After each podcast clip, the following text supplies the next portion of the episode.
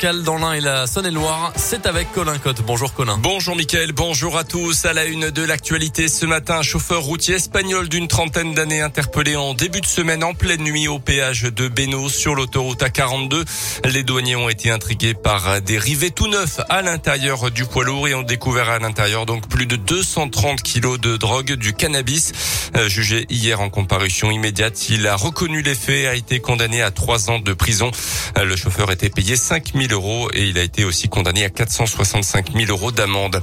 Cet appel à la grève lancé dans les écoles primaires de Bourg-en-Bresse aujourd'hui avec des repas froids à la cantine, des perturbations également sur le périscolaire le matin et le soir pour dénoncer la dégradation des conditions de travail des agents. Euh, les syndicats dénoncent une pénurie d'animateurs périscolaires liée à la précarité de leur contrat.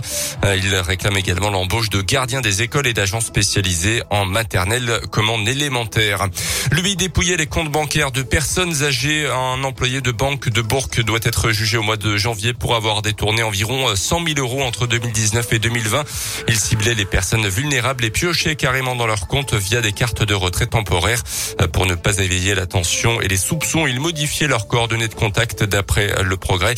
Convoqué par sa direction, il a reconnu les faits et a été licencié pour faute grave. On reparle ce matin de l'ancien père Préna. Il est écroué à la prison de la Talaudière dans la Loire depuis mercredi.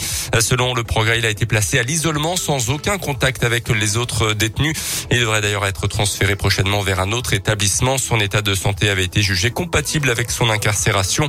L'ancien prêtre de 76 ans avait été condamné à 5 ans de prison ferme pour des agressions sexuelles sur mineurs alors qu'il travaillait au sein du diocèse de Lyon. Comment se porte l'emploi dans la région Pas trop mal si on en croit les derniers chiffres publiés fin octobre avec une baisse du nombre de demandeurs d'emploi, moins 10% sur un an pour la catégorie A, euh, qui, ceux qui sont sans aucune activité.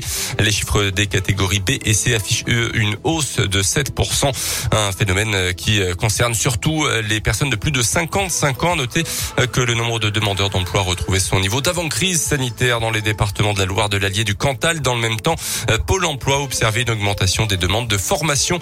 Les précisions de Vincent Giquet, responsable du service statistique en Auvergne-Rhône-Alpes. En 2020, on a fait beaucoup formation malgré la crise, puisque si on se compare par rapport à 2019, on est sur une hausse de plus de 10%. Et ce chiffre, il s'explique notamment par alors un fort redémarrage après la période de confinement. On le voit hein, sur les derniers mois de l'année, là, il y a eu euh, un nombre de formations qui a été euh, très important. Des formations sur euh, de la bureautique, de l'anglais. Voilà, il y a des formations qu'on a beaucoup retrouvées en forte hausse. C'est par exemple des formations qui sont facilement réalisables à distance, bien pratiques en période de confinement. À l'inverse, des formations sont en très forte baisse comme l'hôtellerie-restauration, sans grande surprise en 2020. Et justement, l'hôtellerie-restauration est l'un des secteurs qui recrute le plus dans la région. C'est aussi le cas des services administratifs et bien sûr du médico-social. Tous ces chiffres sont désormais accessibles sur un nouvel outil, l'Observatoire de l'emploi, qui permet de mieux connaître les secteurs en tension par département.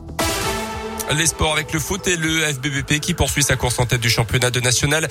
Nouvelle victoire hier soir sur le terrain de Verchères face à Chambly, 3 buts 1. Les concurrents à la montée jouent ce soir à l'extérieur. En plus de ça, désormais place à la Coupe de France pour les Bressans. Ce sera la semaine prochaine vendredi contre Jura Sud. Et puis à noter en rugby le joli coup d'Oyonnax hier soir contre Bayonne en championnat, lui aussi candidat à la montée en top 14. Victoire 31 à 20 des hommes de Joël Apt. L'USB euh, joue de son côté contre Béziers ce soir. Merci beaucoup Colin Cotte. Stromae dans un instant.